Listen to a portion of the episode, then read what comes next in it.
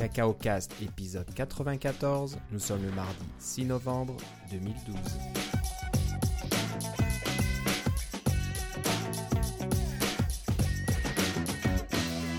Bonjour et bienvenue dans ce nouvel épisode de Cacao Cast. Euh, Comme d'habitude, Philippe Casgrain est avec moi. Comment ça va, Philippe? Ça va très bien en ce soir d'élection américaine, Philippe. Ça va pas mal, ouais. Et, euh, bah, je regardais un petit peu avant euh, qu'on commence l'enregistrement et puis je pense que la soirée va être assez longue. hein. Les résultats arrivent petit à petit. euh, Ouais. c'est très compliqué les élections américaines, c'est à devenir fou. Donc c'est c'est pas aussi simple. hein. On compte pas juste les voix puis on regarde qui a la majorité. C'est euh, certains États ont plus de, de poids que d'autres États, etc. Donc euh, au final, si je comprends bien, le- l'élection américaine se joue sur à peu près 12 États seulement. Ouais, mais Le reste- euh, c'est ça. Mais là, moi, je regardais ça du coin de là, mais j'ai tout fermé ça pour pouvoir me concentrer sur l'épisode. Ouais. Parce que sinon, Voilà. t'as raison, ça va, ça va être très, très distrayant.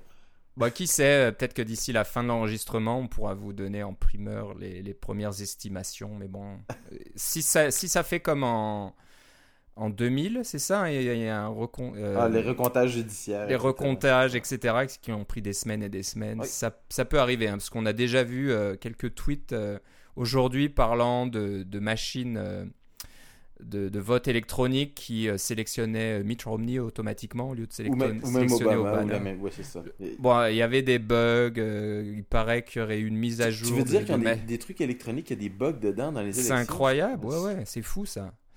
Puis ça fait juste quelques années qu'ils font ça. Hein. C'est depuis, je sais pas, moi, ça fait au moins 10-15 ans. Ou... qui- bah, enfin bref, c'est toujours pas au point. Il y a toujours des problèmes avec ces machines-là. C'est assez effrayant. Nous, au Canada, voilà. on vote sur papier et tout est compté à la main et c'est un c'est quelque chose qui se fait extrêmement rapidement. Parce que compter des votes, c'est s'il y a un truc qu'on peut paralléliser pour amener ça d'un côté informatique, c'est une opération qui est éminemment parallélisable et facile à vérifier par la suite. Alors, euh, pas besoin d'électronique pour ça. Puis ils ont beau être 10 fois plus que nous. Ils ont 10 fois plus de gens. Puis comme c'est un problème qui est hautement parallélisable, ça devrait être réglable euh, dans un temps record. Voilà. La grosse différence, c'est qu'aux États-Unis, ils profitent des élections américaines, des élections présidentielles, pour aussi soumettre tout un tas de mesures euh, au pas vote. ouais.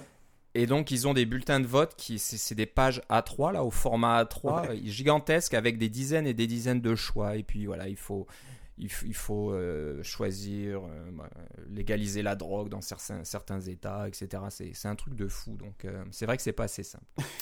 Mais voilà, euh, bon, quand vous écouterez cet épisode, euh, si tout va bien, vous saurez qui est le nouveau président des États-Unis ou qui reste président, on verra. On ne sait pas encore. Bon, nous, on va commencer un petit peu par euh, des choses qui devraient vous intéresser un petit peu plus, je l'espère au moins. Bah, on va parler d'abord, on a pas mal de petites astuces, je pense, aujourd'hui, de, de choses assez intéressantes, donc c'est pas vraiment... Mais, mais qu'on Ah, accumulait fait- depuis longtemps aussi, là. Voilà, on l'accumule depuis un bout de temps, mais c'est pas vraiment des frameworks, des, des- des choses de développement, c'est plus un petit peu autour de tout ça. Donc euh, des petits utilitaires, des, des- des petits outils de présentation, euh, des choses comme ça. Donc euh, on va peut-être être un peu sur un, un- un ton un peu plus léger aujourd'hui, ça, ça fait pas de mal de, de changer un petit peu de, de rythme à ce niveau-là. Ouais, c'est ça, parce qu'on n'a pas besoin de parler des annonces de Apple et des choses comme ça, parce qu'il y a Bon. plein de gens qui en ont parlé, puis tout ce qui s'est passé dans la dernière semaine avec les, les remaniements, là, ça a tout été discuté ailleurs. Si c'est pas ça Ouais. qui vous intéresse, on a des choses plus intéressantes pour vous. Non, voilà. Donc, euh, on parlera pas d'iPad mini, etc. Non, j'ai joué, un, voilà, j'ai joué un petit peu avec. C'est sympathique. Pour, hein, pour ceux que, qui, qui cherchent ce format-là, c'est l'idéal. Mais voilà, c'est tout ce que je dirais. Euh, euh, donc, on va commencer par un, un petit utilitaire qui, euh, bah, qui, qui est assez pratique en fin de compte parce que euh, ça vous arrive euh, dans Twitter ou, ou dans d'autres sites de voir un lien sur une page iTunes. Donc vous savez que iTunes a une sorte d'interface sur le web où vous pouvez voir les applications. Oui, on en a déjà parlé, comment extraire, euh, avoir votre lien avant que ça soit même pu- public, cette information-là. Maintenant, il y a moyen de le faire dans iTunes Connect pour obtenir le lien, là, mais Ouais, oui, on a... exactement. Donc euh, voilà, vous pouvez voir ça dans Safari. Malheureusement, Safari d'emblée va démarrer iTunes, votre euh, application préférée. Ouais, ça prend pas de temps de démarrer iTunes, c'est instantané. C'est instantané, ça va très vite. Ça démarre, ça va mettre à jour, à jour votre iTunes Match en quelques secondes et hop, euh, vous êtes prêt à l'utiliser. Donc euh, voilà, vous, vous, aurez compris qu'on rigole un petit peu. Ça prend du temps. Vous avez votre iTunes qui rebondit plusieurs fois dans le dock, etc. Et puis quand ça s'allume, si vous étiez sur la page de iTunes Match, ça prend je ne sais pas combien de temps, etc. Enfin bref, c'est un peu embêtant. Et euh, bah, quelqu'un a eu la bonne idée de faire un petit outil qui permet d'éviter qu'iTunes démarre, si je comprends bien. C'est ça. C'est quoi? C'est un plugin Safari? C'est une extension Safari parce qu'il y a les, euh, les mécanismes d'extension dans Safari qui vous permettent de modifier le contenu des pages web. Alors, si euh, cette petite extension détecte qu'il y a une page iTunes qui est activée, il va bloquer, empêcher l'ouverture de, de, démarrage de iTunes et vous présenter une, petite boîte de un petit bouton en haut de la page qui vous indique dans plusieurs langues d'ailleurs, parce que c'est un site euh, allemand, mais euh, c'est localisé en français, en anglais, en allemand, euh, et en d'autres langues, en norvégien, je pense. pour, il va vous dire, No More iTunes a empêché iTunes de démarrer. Cliquez ici si vous voulez démarrer. Alors, si vous voulez vraiment voir dans iTunes, parce que bon, vous voulez, je sais pas moi, acheter l'application, voir les chansons, etc. vous pouvez le faire, c'est un clic de plus, mais c'est un peu la même chose que Click to Flash. Nos, anciens auditeurs s'en rappelleront, le, le, plugin qui empêchait Flash de charger. C'est un peu la même idée, mais c'est évidemment beaucoup plus léger. Et ce que ça permet, c'est qu'on n'a plus de crainte de cliquer sur des liens qui sont euh, euh, abréviés, parce que souvent, dans Twitter ou dans app.net ou dans n'importe quel autre site web, euh, de micro, site web de microblogage, c'est des mini liens, alors que les, bit.ly, les t.co, les tinyurl.com, etc., euh, de ce monde. On ne sait pas où ça s'en va. Alors peut-être que ça s'en va sur la page d'un développeur, peut-être que ça s'en va sur une page de nouvelles, peut-être que ça s'en va sur une page d'iTunes. Moi, la raison principale pour laquelle j'ai installé cette application-là, c'est que oui, c'est sûr que j'étais un peu tanné d'avoir iTunes qui démarrait à chaque fois. Mais là, ce qui, m'est arrivé récemment, c'est que j'ai plus de place sur mon SSD de mon MacBook Air. Alors j'ai finalement décidé de mettre ma librairie iTunes sur un disque externe. Alors inutile de vous dire que je ne suis pas toujours branché sur mon disque externe. Je veux absolument pouvoir le, le, le déconnecter pour me déplacer avec mon MacBook Air où je veux. Parce que iTunes me sert régulièrement, mais je peux m'en servir à mon bureau. Mais je voulais éviter que iTunes démarre et puis qu'ils se mettent à chialer. Je trouve pas ma librairie ou pire qu'ils m'en refassent une autre et puis qui oublie tout ce qu'il y avait dans ma librairie iTunes. Euh, je veux pas qu'iTunes démarre sans que je lui clique pas dessus. Euh, alors, cette extension-là me sauve euh, beaucoup de, de mots de tête. C'est tout petit et ça marche très bien. Voilà, je viens de l'installer pendant que tu parlais et ça marche très bien. J'ai même pas, je pas besoin de redémarrer Safari ni rien. c'est ça. Les extensions Safari, c'est un mécanisme qui est vraiment bien fait. Voilà, donc il y a ce petit bandeau en haut qui va dire euh, No more iTunes prevented. moi je l'ai en anglais, mais à empêcher cette page de démarrer iTunes et ce fameux bouton, donc vous pouvez, toujours aller dans iTunes. Oh oui, c'est ça. Euh, bah, c'est bien, c'est vrai que les, les extensions Safari fonctionnent bien et sont bien pratiques. Oui. Donc voilà, c'est un petit peu la, première astuce euh, de l'émission.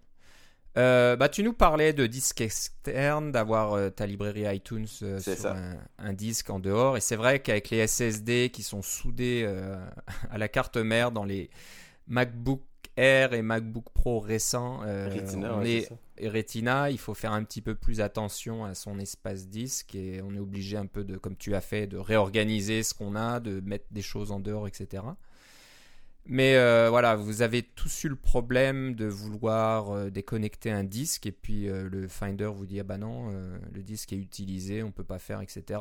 Ou des fois d'oublier, hein, moi ça m'arrive assez régulièrement de débrancher un disque et d'oublier complètement de l'éjecter ou de l'éteindre ou je ne sais quoi. Donc oui. tu as trouvé toi aussi donc pour. Mais le, problème en fait en particulier, c'était un problème que notre ami Jonathan Wolf Wrench a, a eu et il a fait un tweet là-dessus euh, c'est que quand on appuie sur le bouton pour éjecter le disque, euh, l'icône disparaît du bureau, mais le disque n'est pas tout de suite prêt à être éjecté parce que euh, le Finder va encore faire quelques petits trucs de maintenance avant d'éjecter le disque.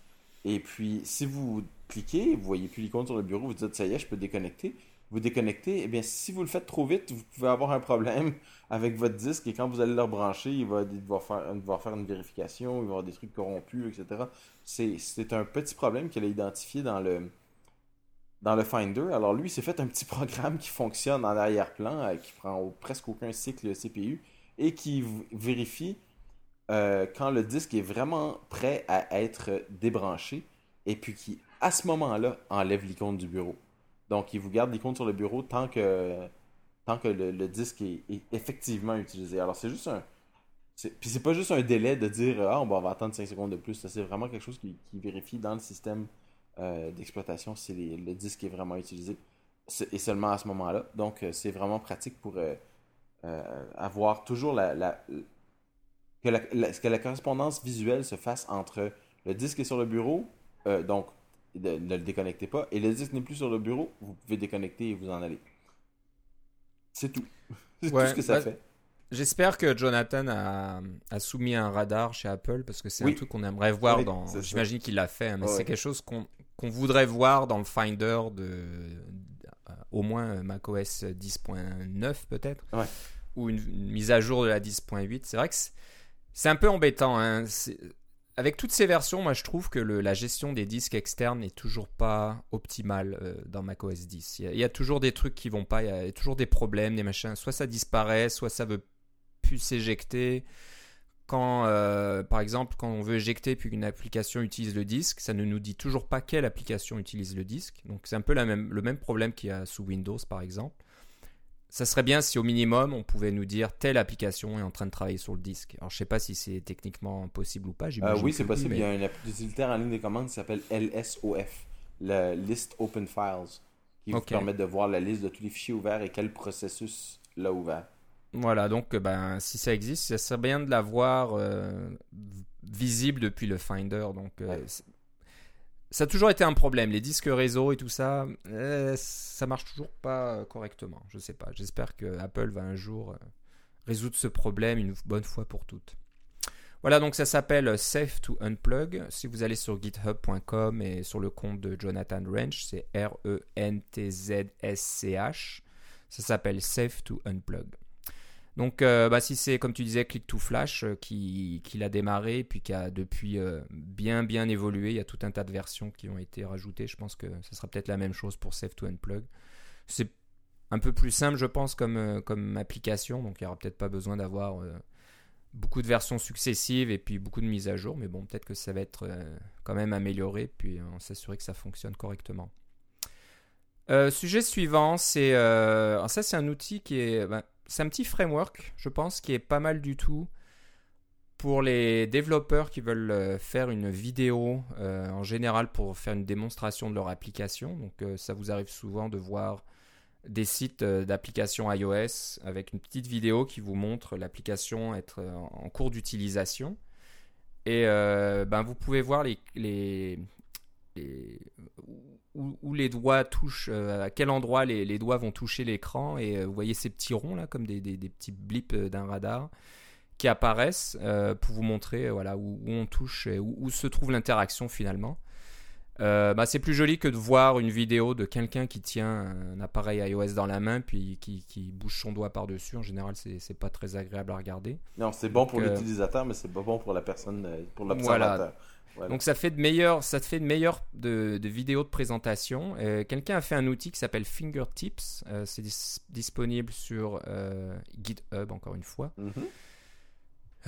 la compagnie ou l'utilisateur qui fait ça, c'est Development Seed. Oui. Et si je comprends bien, c'est quoi? Une classe qui remplace UI Window C'est exactement ça. C'est une classe qui va remplacer UI Window. C'est leur propre classe qui va simplement que vous s'appelle DS Fingertip Window et qui euh, va vous va faire apparaître les, euh, les, les, toucher euh, quand vous êtes sur un écran externe. Donc, c'est pas une librairie qui fait le miroir de votre appareil vers un écran externe pour vous. Parce que ça, c'est vraiment à l'intérieur de votre application que vous devez faire ça. mais si vous voulez faire une présentation et faire apparaître ces petits, ces petits touchés-là, vous pouvez utiliser cette classe-là. c'est très facile à utiliser.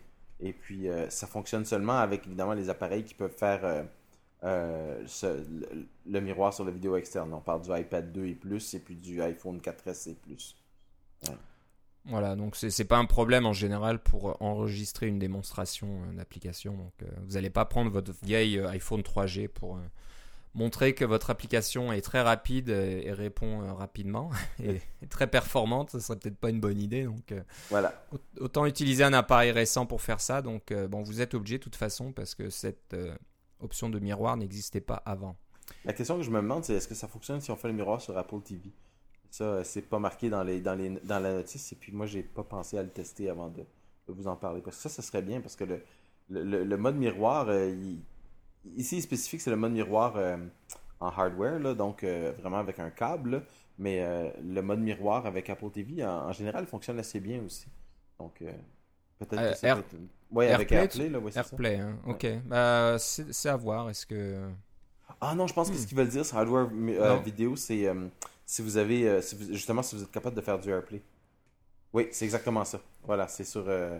c'est pas avec le câble, c'est si vous faites du. du donc, si vous avez un iPad 2 ou plus ou un iPhone 4S ou plus, le, le, hardware en question, c'est la puce d'encodage qui existe sur votre, sur votre appareil pour faire l'encodage en, H264 euh, euh, en direct. Voilà, ouais, ça doit être ça parce que j'imagine que les, même pas besoin de câble autrement dit. Ouais. Les appareils plus anciens n'ont pas les performances et n'ont pas la capacité. C'est trop de données à envoyer sur le sur le réseau comme ça si c'est pas compressé rapidement en temps réel. Oui, voilà. Donc, euh, bah, c'est pratique. C'est vrai que ça, ça m'est arrivé de me demander comment, comment on faisait ces vidéos de présentation. Il y a d'autres je je sais pas s'ils utilisent ça. Il doit y avoir d'autres solutions qui existent, mais. Euh, mais celle-là, écoute, c'est juste deux classes. C'est juste, une classe, en euh, fait. c'est une seule, c'est une seule classe. En plus, c'est pas, pas très long. Il n'y a pas trop de code là-dedans. Donc voilà, vous avez juste à remplacer le UI window de votre application euh, par cette classe-là. Et ça marche tout seul. Il y a une vidéo sur le, la page GitHub qui montre ce que ça donne. Donc c'est vraiment agréable. Vous voyez les deux petits. si vous touchez avec vos deux doigts, par exemple, pour faire une rotation, vous verrez ces deux petits ronds un peu gris. Si vous faites juste une touche à l'écran, vous voyez le, rond qui apparaît puis qui disparaît graduellement. Donc, euh, c'est bien fait. Non, c'est, ça, ça, vous permet de faire des vidéos de bonne qualité. Donc voilà, si vous cherchez ce genre de solution pour euh, présenter votre application, ne cherchez plus. Euh, fingertips sur github.com, Development Seed, S-E-E-D. Et voilà, c'est open source et c'est gratuit, donc profitez-en. Euh, un petit peu dans la même veine, pour euh, faire une sorte de présentation, il y a, un concept qui s'appelle des tableaux de bord. C'est pas mal à la mode dans les startups ou les, les, compagnies, euh, Internet. Vous avez peut-être peut déjà vu ça, mais ce qu'ils font, c'est qu'en interne, souvent, vous arrivez dans les bureaux d'une de ces, de ces startups, ils vont avoir souvent des grands écrans de télévision, là, de 42 pouces, 50 euh, pouces, euh, qui vous montrent des beaux graphiques euh, représentant l'activité un petit peu de, l'entreprise. Donc, si c'est une compagnie web qui vend des articles sur Internet, ça va vous montrer le, nombre d'articles vendus, le chiffre d'affaires, etc. Mais tout ça avec des, des beaux articles, pardon, des, des, belles présentations, euh, des, c'est plein de couleurs, il y a des beaux graphiques, etc. Euh, bah, il y a des cartes aussi pour savoir d'où ça vient. Il y a des cartes, donc euh, ça c'est sympa aussi de voir l'activité en temps réel, d'où viennent les commandes, dans quel pays du monde viennent les commandes, donc c'est assez sympa. Mais bon, pour faire ça, pour votre application ou votre solution ou votre site, c'est en général quand même pas mal de travail à la main. C'est ça se fait pas comme ça. Il y, avait peut-être des frameworks avant, mais bon, c'est pas évident. Euh, bah, il y a une compagnie euh, locale euh, à Ottawa qui s'appelle Shopify qui vient de rendre disponible un, framework, une solution qui vous permet de faire ces, ces, tableaux de bord, euh, bah, assez simplement. Bon, moi, j'ai pas regardé, j'ai pas essayé de le faire. Tu as peut-être regardé un peu plus. Oui, c'est ça. C'est, euh, euh, Shopify, c'est une compagnie qui est basée sur Ruby et Ruby on Rails. C'est leur, c'est leur pain et leur beurre. Alors, évidemment, c'est un petit framework qui est, qui est en Sinatra, qui, qui est une, une version de Ruby on Rails, si on veut, un framework qui fonctionne sur Ruby on Rails. Mais ce qu'il y a de bien, c'est que pour déployer du Ruby on Rails, soit vous avez votre propre serveur ou carrément vous allez sur Heroku.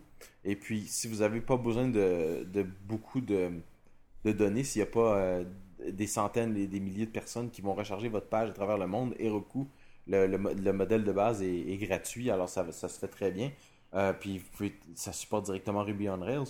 C'est ça que j'ai essayé pour ma, petite démo à moi. J'ai utilisé mon compte Heroku pour voir si ça fonctionnait. Puis effectivement, ça fonctionne super bien. Un petit truc en, Ruby et en JavaScript aussi. Faut, on s'entend, la, présentation elle-même est en JavaScript euh, à l'écran, parce que c'est une présentation dynamique. Les, différents euh, tableaux de bord, vous pouvez les redimensionner, les déplacer, puis enregistrer des, euh, présentations, etc. Mais tout le service web à l'arrière, c'est celui qui fait qui connecte les différentes sources de données ensemble et qui prépare les trucs pour les représentations, etc. Là, pour qui crée le, le HTML en arrière-plan pour, pour ça. Mais il y a une combinaison JavaScript Ruby on Rails. Voilà, donc euh, ben, si vous avez une source de données qui a soit un fil RSS ou euh, un API REST ou des choses comme ça, vous pouvez y accéder euh, directement à partir de, du tableau de bord. donc c'est bien par exemple si vous voulez montrer le nombre de commits que vous avez fait sur votre compte GitHub dans la journée ou par développeur ou la moyenne par jour ou des choses comme ça. Ça peut montrer tout un tas de choses.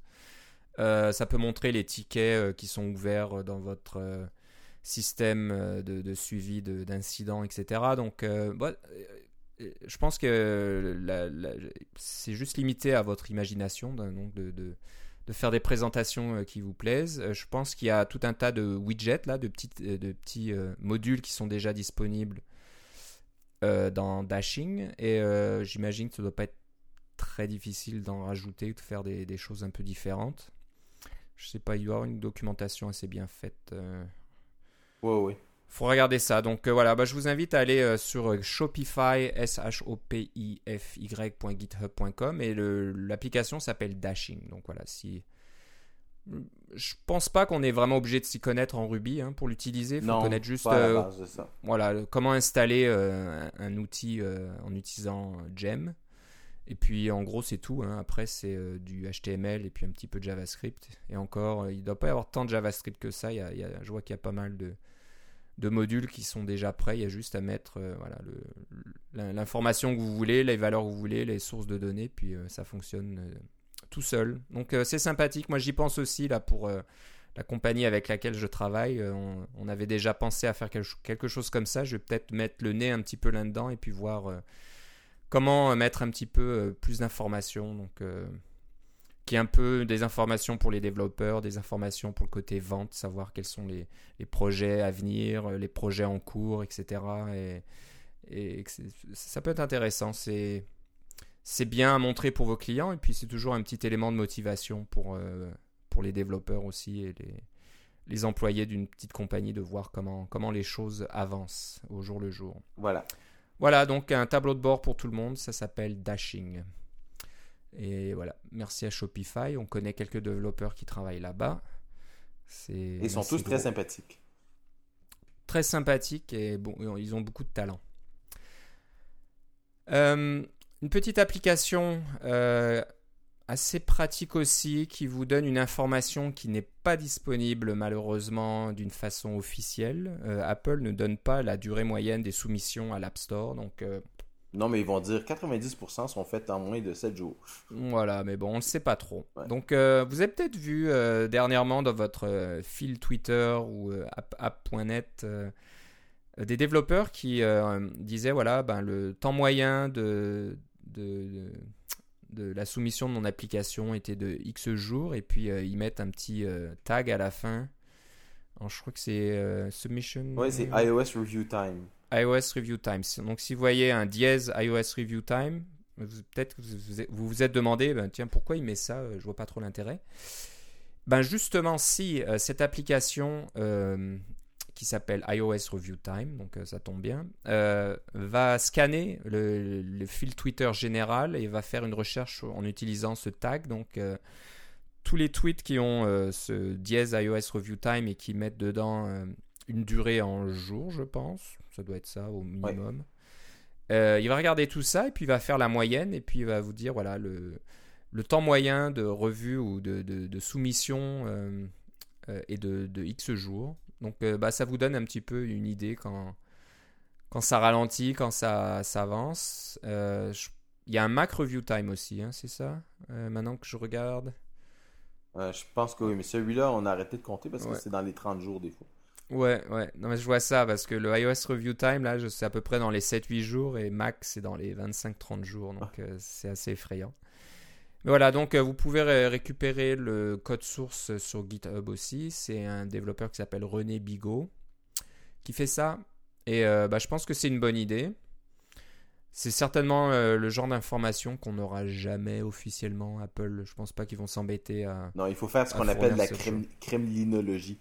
Hein, tu sais, quand mm. dans le temps de la guerre froide, où ils, observaient les photos euh, des, des, membres du Kremlin pour savoir, pour savoir qui était qui avait eu une promotion, qui avait eu une démotion, et puis qui s'entendait bien avec qui, là.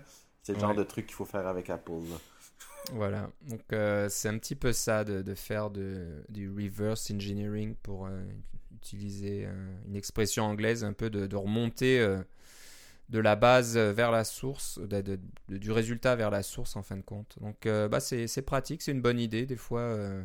comment utiliser Twitter à bon escient ce n'est pas juste pour euh, suivre des célébrités, mais c'est aussi, euh, pour euh, obtenir des informations pertinentes. Donc voilà, René Bigot, pardon, René Bigot, B-I-G-O-T, sur GitHub et l'application s'appelle iOS Review Time.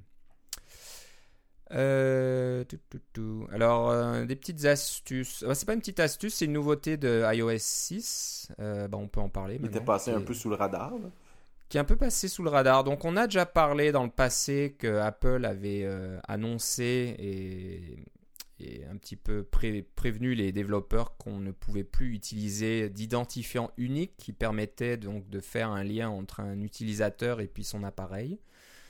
C'est, en fait, euh, c'est une fonction du système, hein, on l'a déjà dit. C'est, euh, Ça va sur un UI device, UI device, shared device, unique identifier. Alors ça, c'était un identifiant qui était unique à cet appareil-là. Euh, et qui ne changeait pas quand vous changez la version du système, etc. Et qui ne changeait pas en fait quand vous donnez l'appareil à quelqu'un d'autre aussi. C'était vraiment coincé sur le sur l'appareil lui-même. Euh, et puis ça, ça faisait le bonheur de toutes les compagnies qui font des, analytiques.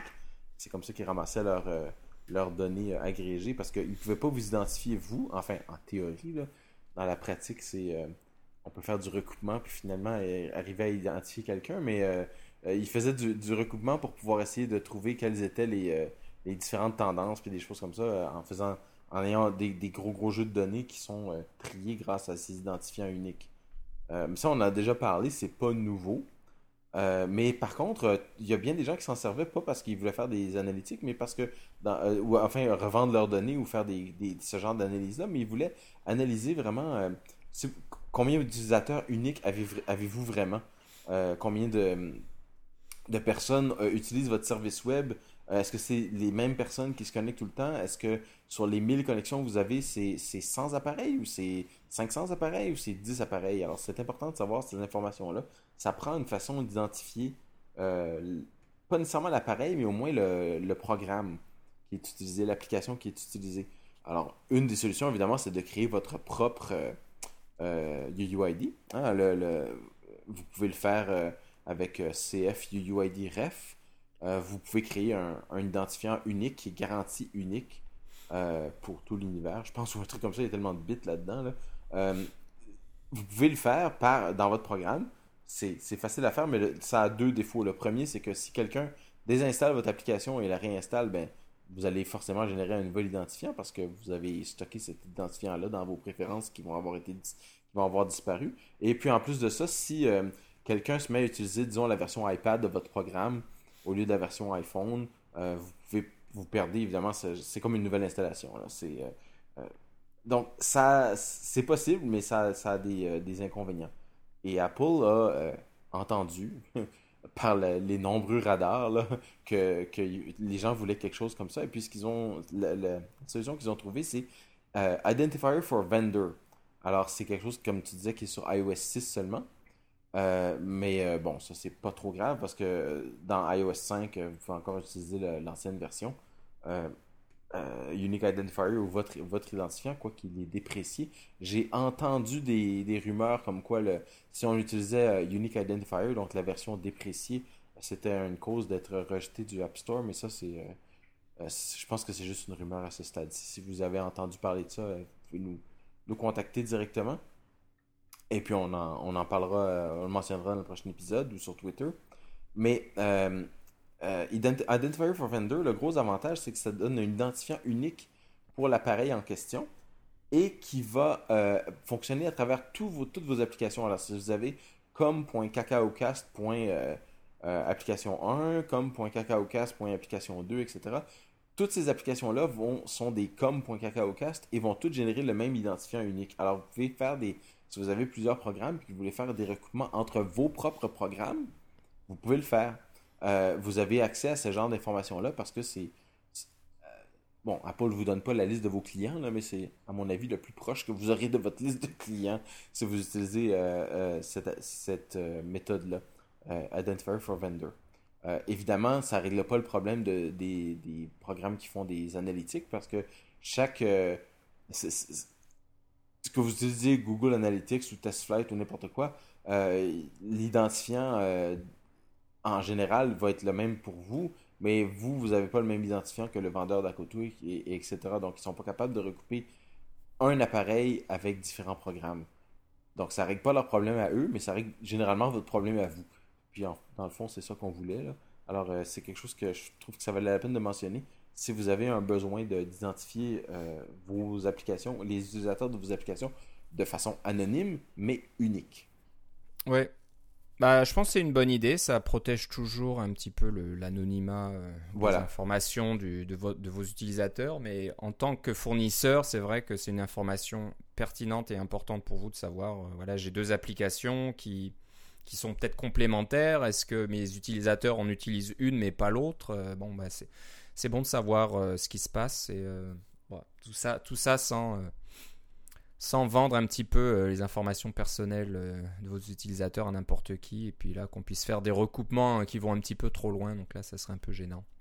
Donc voilà, c'est disponible depuis iOS 6 seulement, donc ceux qui ont fait le pas et qui euh, forcent, ou forcent, qui font une mise à jour qui euh, ne fonctionne que sur iOS 6, eh ben profitez-en. Euh, Pour les autres, il faudra attendre un petit peu. Donc Identifier for Vendor, si vous regardez dans les, références ou la documentation Apple dans la classe UI Device. Euh, une astuce Xcode, maintenant on a deux astuces qui arrivent l'une après l'autre. Euh, une permet de modifier le délai d'autocomplétion. Donc euh, voilà, quand vous tapez du code dans Xcode, eh ben, Xcode va vous proposer la méthode. Si vous tapez les premières lettres, vous, vous avez Après une petite cette pause, hein, c'est ça? après une petite pause. Donc apparemment, ça gêne certaines personnes qui tapent très vite ou bon, qui voudraient que cette pause soit d'une durée variable. Et ben, je pense qu'un développeur qui s'appelle Robert Payne Oui. a trouvé, euh, il a été fouillé dans les playlists quelque part euh, de Xcode et il a trouvé euh, une euh, option qui s'appelle DVT Text Auto Suggest Completions Delay. Voilà, et il y a un chiffre derrière. Euh, je ne sais pas si 0.1 c'est le défaut, je pense pas. Il faudrait regarder ça, mais euh, d'après lui, euh, voilà, changer cette valeur à 0.1, ça serait le, le- la durée euh, parfaite. Bon, bah, c'est un peu euh, à voir. hein. Est-ce que vous tapez vite? Est-ce que vous tapez euh, doucement? Euh, Robert dit qu'il tape extrêmement rapidement, ex- extrêmement vite. Bah, tant mieux pour lui. Il est plus. il est comment dire? Plus rapide que nous. plus, plus productif quoi mais bon des fois quand on tape un peu trop vite euh, on tape un peu n'importe quoi Mais moi, ce que je euh, fais, c'est fait que je passe à iOS 6, puis il y a des, du tas de codes que j'ai plus, plus, plus besoin d'écrire, comme les add synthesize, puis les ouais déclarations forward, etc. là. Donc, moins de code à écrire.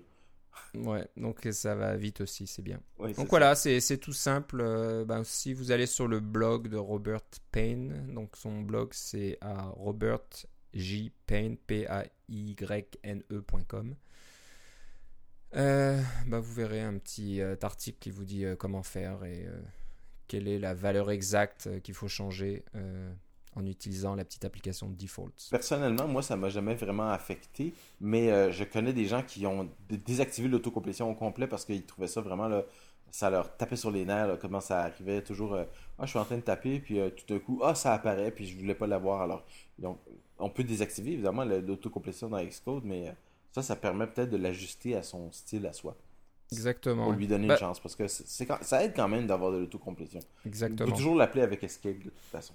Ouais. Donc c'est pratique pour, euh, par exemple, compléter une méthode. hein. Vous tapez le début, euh, toutes ces méthodes de UI Table View là, qui sont Ouais. assez longues et tout ça, on n'a pas envie de les taper à chaque fois, donc ça arrive rapidement. Mais des fois, c'est vrai que ça, c'est un peu gênant quand euh, ça vous ajoute des accolades et des trucs comme ça. J'ai- plus l'exemple en tête, mais il y, a- il y a des fois où ça vous en met un petit peu trop et bon, on, a- on aimerait pas, on aimerait que il y a rien qui, qui s'affiche ou ça suggère pas grand chose ou ça vous laisse un peu plus de temps de taper ce que vous aviez prévu. Voilà. Euh, bah, L'astuce suivante, euh, alors là tu vas m'expliquer. C'est une euh, micro-astuce. c'est une micro astuce qui permet de quoi de, de- de réduire les commentaires? Ben, c'est ça, c'est que euh, c'est c'est sorti.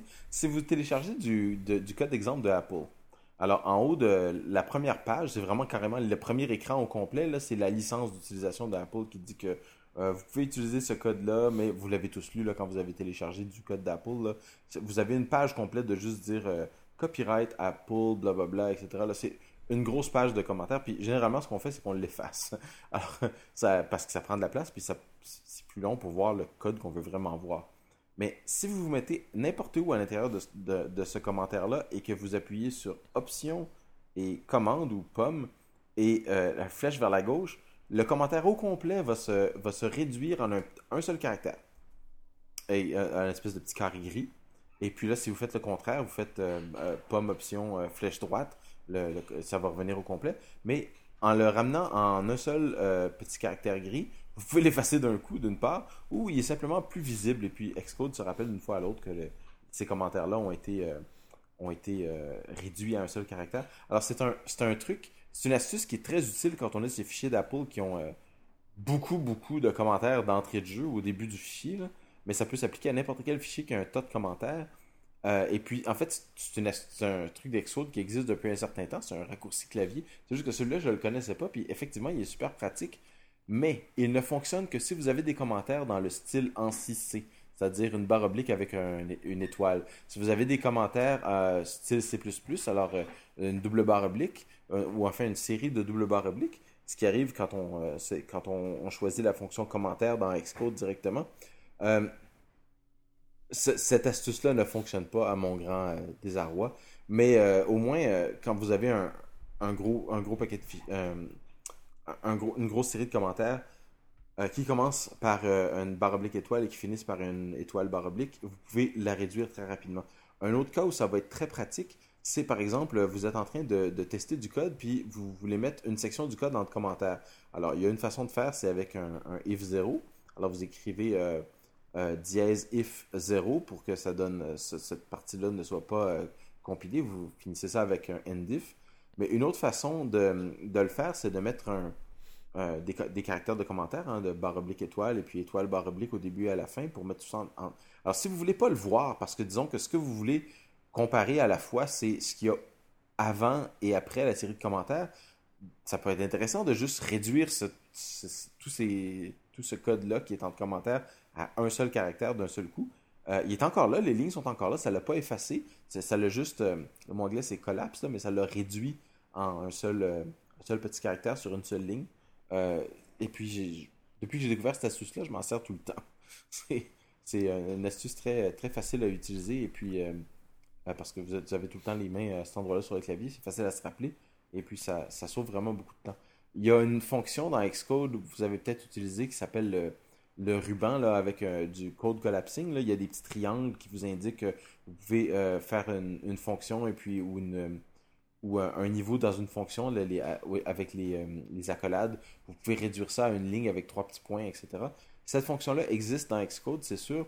Moi, je l'aime pas du tout, cette fonction-là, parce que d'une part, euh, je la trouve distrayante, parce que la colonne est toujours là où il y a ma colonne de numéros, puis la colonne où je mets mes breakpoints, etc. Puis je me mélange tout le temps, je clique toujours dans, la dans le mauvais truc. Euh, puis je me trouve à, je me trouve à faire apparaître et disparaître du code que je voulais pas vraiment. Puis en plus de ça, ben, ça fait une ligne, une colonne de plus qui prend de la place. Puis on a essayé d'enlever les scroll bars dans Lion puis Mountain Lion, puis là, nous en rajoute un autre finalement dans Xcode. Alors, euh, moi, je vais avoir le plus d'espace possible pour mon code euh, et mes choses euh, autres que pour un, truc que j'utilise occasionnellement. Donc, petite astuce qui fonctionne vraiment bien et puis qui, moi, me sauve beaucoup de temps dans, dans Xcode pour faire des. éliminer rapidement des sections de commentaires. Voilà, donc c'est pomme option flèche gauche si vous avez un vieux clavier Apple ou euh, commande option flèche gauche pour Ouais. les claviers plus récents. On- option, c'est l'ancien terme. En fait, c'est Alt maintenant. C'est Alt. Moi j'ai les deux encore sur mon clavier, je sais pas pour toi, mais il y a Alt et option sur le. Ouais. bah, je- ça, c'est... Moi j'aimerais bien, je sais pas pourquoi ils ont enlevé la pomme, c'était très bien, mais Ouais. bon. Ils ont préféré changer ça pour une raison que je ne connais pas. Vous le savez peut-être. Ouais, je sais pas, c'est Euh. la, la, la, la commande, le symbole de, de bébé écrasé, là. Ouais, le splat en anglais, là. le splat, voilà. Donc euh, pareil, on sait. Enfin bref, on va dire que c'est une pomme. On aime ça. On est nostalgique. Alors, j'ai parlé pendant 3 minutes, mais c'est vraiment une petite astuce super Une simple. petite astuce. Ouais. Non, mais c'est c'est pratique. hein, ça fait toujours partie de, de ces astuces qui améliorent la productivité. Donc, Voilà. On va un peu plus vite et puis on, on voit un peu mieux le code qui est important. Euh, on va finir par. euh, euh, je sais pas, c'est quelque chose qui n'est pas vraiment orienté développement et encore ça dépend si vous aimez les icônes euh, et surtout les icônes euh, venant d'une compagnie qui s'appelle Icon Factory. Euh, eh ben ils ont, euh, je pense qu'ils sont, c'est pas gratuit, c'est peut-être payant. Ils Non. ont publié une série, une d'icônes qui te tiennent à cœur, tient à cœur. Je, Ouais, je sais pas comment Pour le moi, dire. oui. Euh, donc, euh, c'est des icônes qui représentent euh, des personnages ou des éléments de d'animation japonaise venant du studio Ghibli. Oui. Et je sais que tu es un, un fan de, de, de, de l'animation japonaise et puis j'imagine de studio Ghibli en particulier. Oui, ah oui, c'est Moi ça. aussi, Je- ouais, on- je, Je pense que la pas le plupart seul. de nos est- auditeurs ont au moins entendu parler des, des, des films de Miyazaki et de Studio Ghibli. Et puis, euh, ils ont probablement vus aussi. Là. C'est, enfin, en France, c'est très très populaire aussi. Euh, alors, c'est, Icon Factory qui ont décidé de faire une série d'icônes euh, tirées de, de personnages ou de, de- d'éléments de ces films-là, comme des, euh, les masques ou le calcifère dans la, ou Pogno, etc. Là, des icônes de très haute qualité, là, 1024 par 1024. Euh, et puis, vous pouvez, ou le petit cadeau de Totoro, là, si vous connaissez mon voisin Totoro, alors il y a des, des éléments comme ça qui sont très jolis. C'est, c'est, et c'est gratuit. Alors, euh, moi, j'ai téléchargé et euh, je m'en sers pour faire mes icônes de disque dur, et de dossiers, etc. là. Voilà. Et c'est pour ça que j'ai plus de place sur mon SSD, puis je suis obligé de mettre les, mon iTunes sur une librairie d'apart.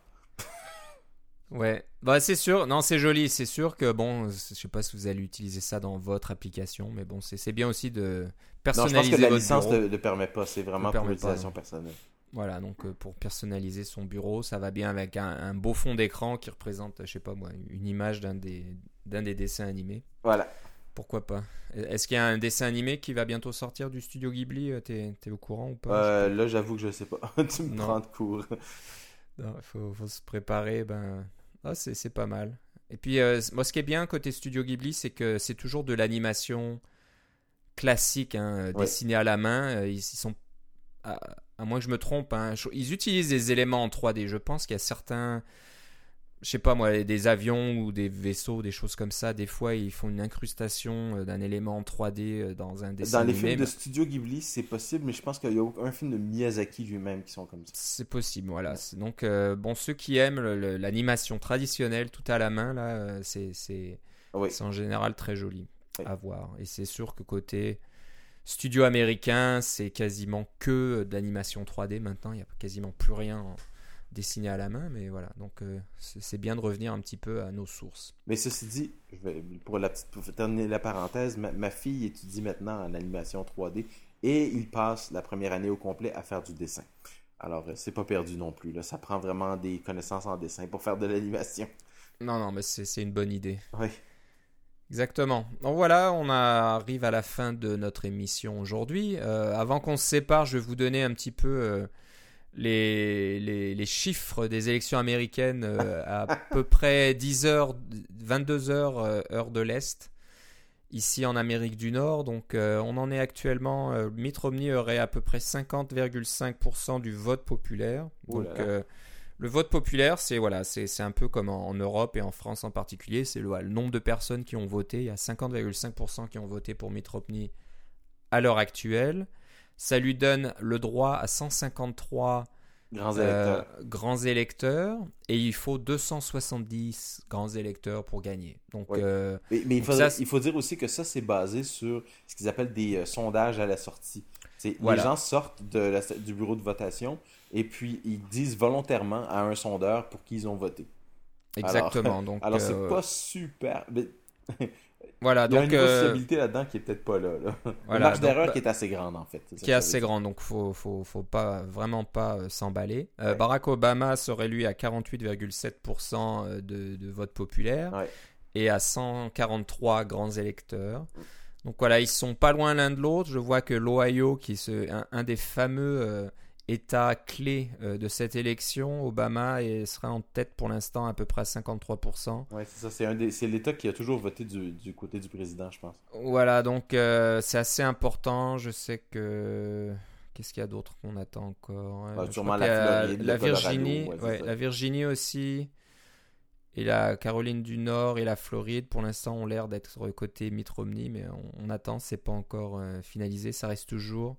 C'est pas bien complètement rouge ou complètement bleu. Voilà, donc euh, bah, c'est pas terminé, il va falloir attendre encore un peu plus longtemps, mais euh, à peu près à, l'heure où on finit l'enregistrement de cet épisode, voilà la situation.